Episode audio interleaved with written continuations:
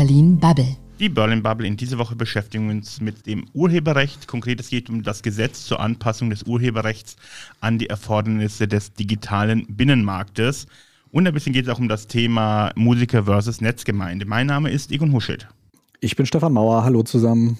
Moin, moin. Ich bin Matthias Banners. Kreative laufen Sturm gegen diesen neuen ähm, Entwurf zur Urheberrechtsnovelle. Es geht darin um diese Bagatellklausel, das heißt 15 Sekunden aus einem Werk darf ge genommen werden und neu verarbeitet werden. Wie findet ihr das denn, wenn man eure Texte oder eure Erzeugnisse Teile davon nehmen würde und weiterverarbeiten würde?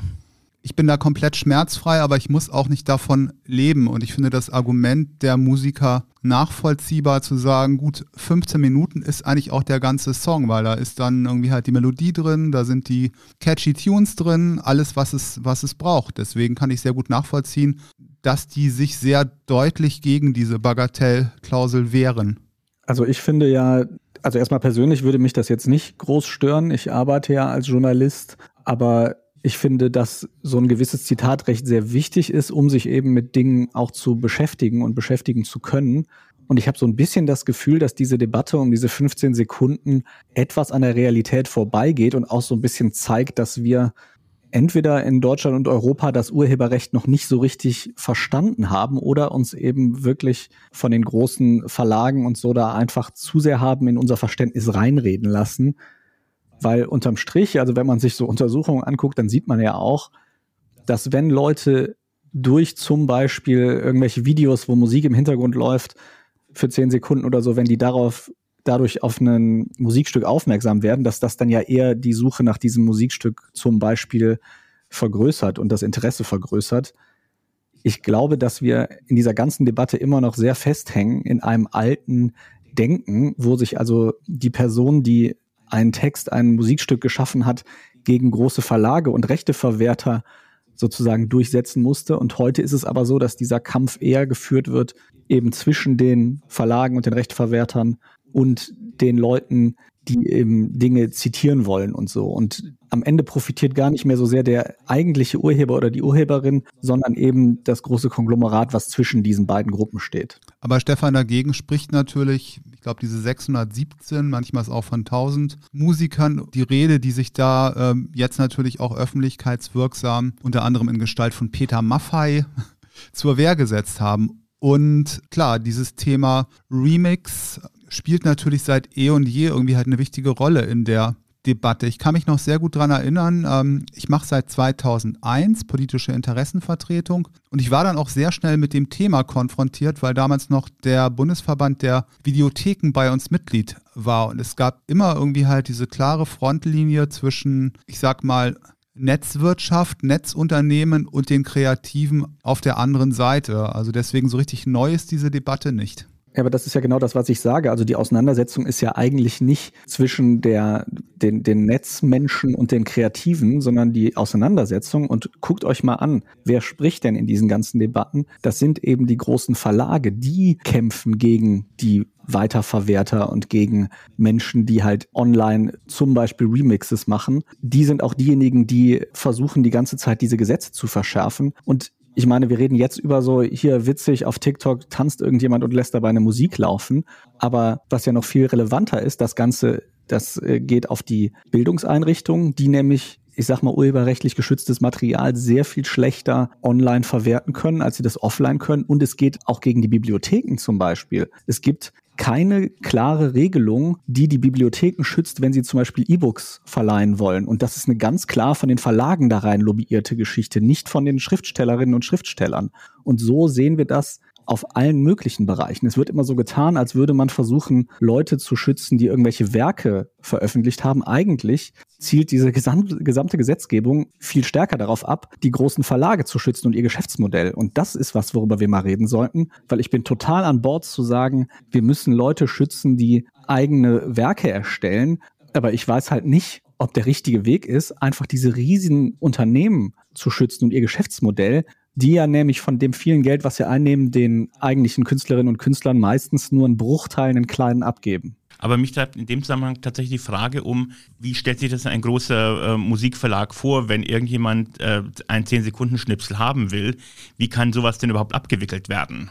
Also es war ja in der Vergangenheit irgendwie bereits so, dass es da eigentlich auch eingespielte Lizenzierungsverfahren gab. Und da ging es natürlich irgendwie um Geld. Also dann war sowas auch nicht ganz preisgünstig. Und letztendlich die Auswirkungen irgendwie halt von dieser ähm, aktuellen Gesetzgebung ist dann natürlich, dass die Position, die, die also Marktposition der Künstler weiter ähm, geschwächt wird, wenn es irgendwie halt diese Bagatellklausel gibt. Und es ist ja bereits heute so, dass natürlich Künstlerinnen und Künstler von, von Spotify und ähnlichen Diensten relativ wenig Kohle bekommen für die Musik von ihnen, die da, die da läuft. Und deswegen vom Gedanken her finde ich es ausgesprochen sympathisch zu sagen, wir müssen die Position, wir müssen die, die Marktposition der Künstler stärken, damit die auch ein bisschen mehr von dem Kuchen abbekommen in Zukunft. Also, und das geht nur, indem man Dinge wie diese Bagatellklausel vielleicht dann doch nochmal aus dem aktuellen Entwurf streicht. Also, wobei es, es ist halt nur noch bis zum 7. Juni Zeit. Ich denke mal, der Drops ist ziemlich gelutscht. Aber nehmen wir uns damit, wenn wir diese Bagatellklausel ähm, streichen würden, würden wir uns damit nicht sehr, sehr viel künstlerische Freiheit nehmen oder sehr viele, sehr viele Werke nicht mehr entstehen lassen, wenn man das Ganze tun würde? That's the price to pay. Das würde sicherlich dafür sorgen, dass es sehr viel weniger so von dieser Kultur gibt, die ja auch mit dem Internet nochmal deutlich größer geworden ist, dass man eben Dinge irgendwie weiterentwickelt. Man nimmt sich Schnipsel von irgendwas und ergänzt sie um irgendwas. Das ist ja auch eine Form von Kunst. Und ich finde schon, ich meine, Matthias, du tust jetzt so weiterhin in dem, was du sagst, als ginge es darum, wirklich den, eigenen, den eigentlichen Urheberinnen und Urhebern, also den, den Leuten, die wirklich die Kunst erschaffen, denen irgendwie eine bessere Position zu geben. Aber das, was du jetzt gerade gesagt hast, also wenn man diese Bagatellgrenze rausgeht, äh, rausnähme, mit wem würden denn die Leute verhandeln müssen über das Zitatrecht, über die Lizenzierung? Das wären doch nicht die eigentlichen Künstlerinnen und Künstler, sondern das wäre dann, weiß ich nicht, Sony Music oder so. Und die wiederum würden ja davon, wenn überhaupt, nur einen kleinen Bruchteil abgeben an die eigentlichen Künstlerinnen und Künstler. Und wenn ich mir das anschaue, diese Strukturen, die wir haben, dann muss es doch eigentlich im Interesse eines Urheberschutzes sein, wenn diese riesige Machtposition in der Mitte aufgelöst wird. Da haben wir dadurch, dass das Internet eben sehr basisdemokratisch sein kann und sehr direkte Verbindungen zwischen Kunde und Anbieter erlaubt, da haben wir doch eine einmalige Gelegenheit zu und das Urheberrecht und auch das Neue, was jetzt gerade in der Planung ist, was ja nur eine Umsetzung einer EU-Richtlinie ist, das zementiert das weiter, diese ungerechte Verteilung. Und die Bösen sind hier nicht die, äh, die irgendwelche YouTuber oder TikToker, die sich einen 10 Sekunden Ausschnitt aus einem Lied holen und dann irgendwie äh, rumtanzen vor der Kamera. Und, aber diejenigen sind es, gegen die am Ende vorgegangen wird, wenn das so umgesetzt wird, wie das geplant ist. Aber es ist ja zurzeit so, dass TikTok ähm, auch einen Deal mit den Musikverlagen gemacht hat. Also wenn du irgendwas Nettes, Lustiges aus, auf TikTok machen möchtest, hast du da ein sehr breites Angebot an, an Musik, die du irgendwie halt nutzen kannst.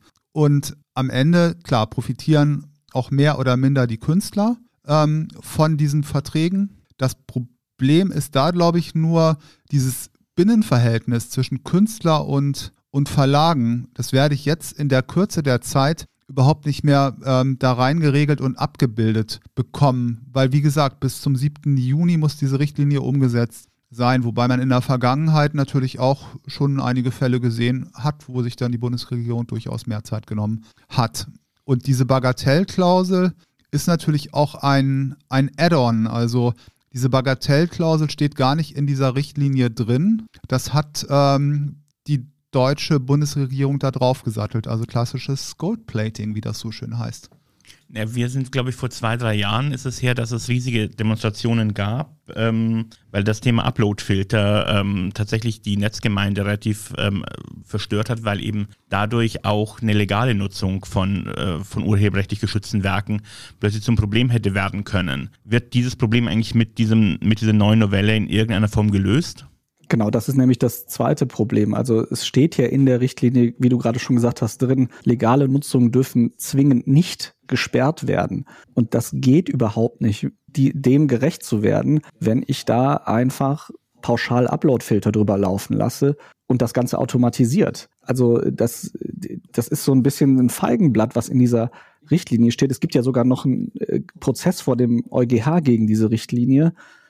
Und es ist völlig klar, dass vor dem 7. Juni da weder vom EuGH noch mal eine Handreichung kommen wird, wie das umzusetzen sei, noch sonst irgendwie aus europäischer Richtung. Das heißt, das ist sowieso ein Problem, dass wir gerade eine Gesetzgebung umsetzen, die, wo eigentlich noch gar nicht klar ist, wie da die europäische Rechtsprechung zu sein wird. Und ja, nach wie vor. Also ich finde äh, nicht, dass dieses Urheberrecht, du hast jetzt auch gesagt, Matthias, dass das so kurzfristig alles ist. Wir diskutieren da ja seit 20 Jahren drüber. Und wir haben es noch nicht geschafft, diese Abhängigkeit der Künstlerinnen und Künstler von den Verlagen irgendwie aufzubrechen. Das ist ja auch politisch gewollt, weil ja eben die Verlage für das Urheberrecht lobbyieren und eben nicht die Künstler. Und die lassen sich jetzt halt ab und zu mal vor den Karren spannen. Ich kann verstehen, dass da Leute Angst haben vor diesem 15 Sekunden Zitatrecht, aber das ist jetzt hier wirklich nicht der Kern dieses ganzen Problems, sondern der Kern dieses Problems ist, dass da Abhängigkeiten entstehen. Ich kann ja mal eine Geschichte erzählen, ich bin Journalist und ich habe lange als freier Journalist gearbeitet. Und wenn ich mich irgendwo anstellen lasse als Journalist oder wenn ich freier Journalist bin, das ist seit 15, seit 20 Jahren üblich, dass ich so richtig krasse Knebel-Buyout-Geschichten unterschreiben muss, dem Verlag gegenüber, wo drin steht, ich gebe so gut wie alle Rechte, die ich irgendwie an den Texten habe, die ich schreibe, gebe ich ab. Und dass der Verlag zwei, dritt, wie auch immer verwerten kann auf allen Medien, ohne dass ich da irgendwie noch dran beteiligt werde. Das ist abgegolten mit einem relativ kleinen Honorar, was ich bekomme dafür, dass ich Dinge schreibe. Und das geht, weil der Verlag auf der einen Seite seine Reichweite hat, mit der er mich locken kann, und auf der anderen Seite dieses Urheberrecht, was eben total pro Verlage ist und nicht pro Urheber. Und das ist eigentlich das Problem, über das wir hier reden müssen.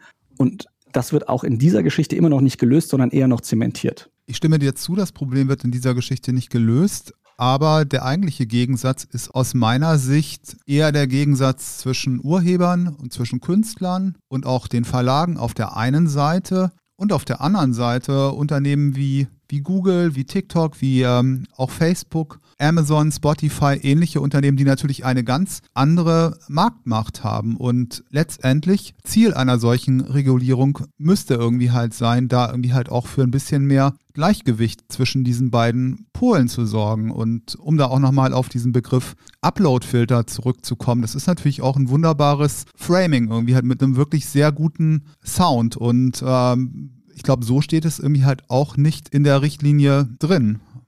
Naja, die CDU, CSU hat ja versprochen, dass es keine Upload-Filter geben wird in Deutschland und dass die EU-Richtlinie ohne Upload-Filter umgesetzt wird. Da ist ja auch nicht mehr so viel von übrig von diesem Versprechen.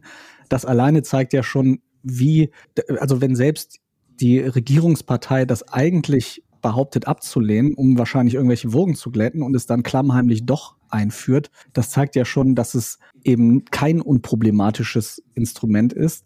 Ja, und äh, ich finde auch, ans ansonsten, wenn du dir anguckst, wie dieses Ding umgesetzt ist, das ist halt wirklich sehr pro Verlage. Und du hast jetzt Amazon genannt, ne, als irgendwie Unternehmen, was ja davon profitiert. Weißt du, warum die auch profitieren? Weil Amazon ja inzwischen ganz viele Bücher selber verlegt und verhindert, dass die als E-Books in zum Beispiel Bibliotheken zur Online-Verleihe zur Verfügung stehen. Und dabei hilft Amazon das Urheberrecht und wird es auch in Zukunft weiter tun.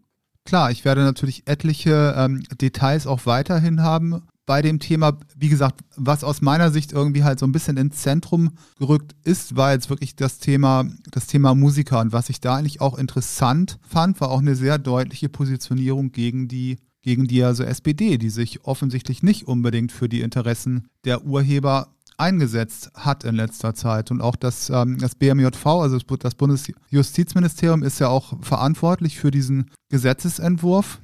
Auf der anderen Seite, die, ähm, die CDU, CSU steht da eher auf Seiten ähm, der Künstler und der Urheber.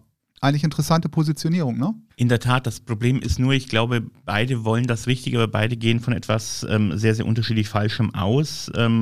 Äh, äh, Balbina, das ist die Künstlerin, ähm, die diese Initiative, die unter anderem auch im Spiegel lief, mit initiiert hat. Sie beklagt, dass ähm, ihre 15 Sek also ein 15-Sekunden-Statement ähm, zum Beispiel von jemandem genutzt werden kann auf TikTok, um ein Produkt zu wie äh, Kosmetik zu bewerben, äh, das mit Tierversuchen ähm, versucht, ein Produkt zu bewerben, hinter dem auch Tierversuche stehen äh, und sie kann daran in keiner Weise partizipieren, äh, mal abgesehen davon, dass sie eben ihre Musik nicht ähm, für Kosmetikunternehmen zur Verfügung stellen möchte, die eben tatsächlich äh, Tierversuche machen. Auf der anderen Seite ähm, ist eben das Problem, dass äh, dass das, ähm, das Upload-Filter letztendlich alles löscht, egal ob es eine gewollte oder eine ungewollte ist. Ich glaube, dass nach wie vor dieser Upload-Filter und die Handhabe dessen, wie kann ich dagegen vorgehen, zum Problem ist, denn die Künstlerin könnte sehr wohl, wenn sie das eben entdeckt, sagen, ich möchte das nicht und das dann abstellen. Na gut, dieses Notice und Takedown, das ist ja nicht immer das übliche Verfahren, was man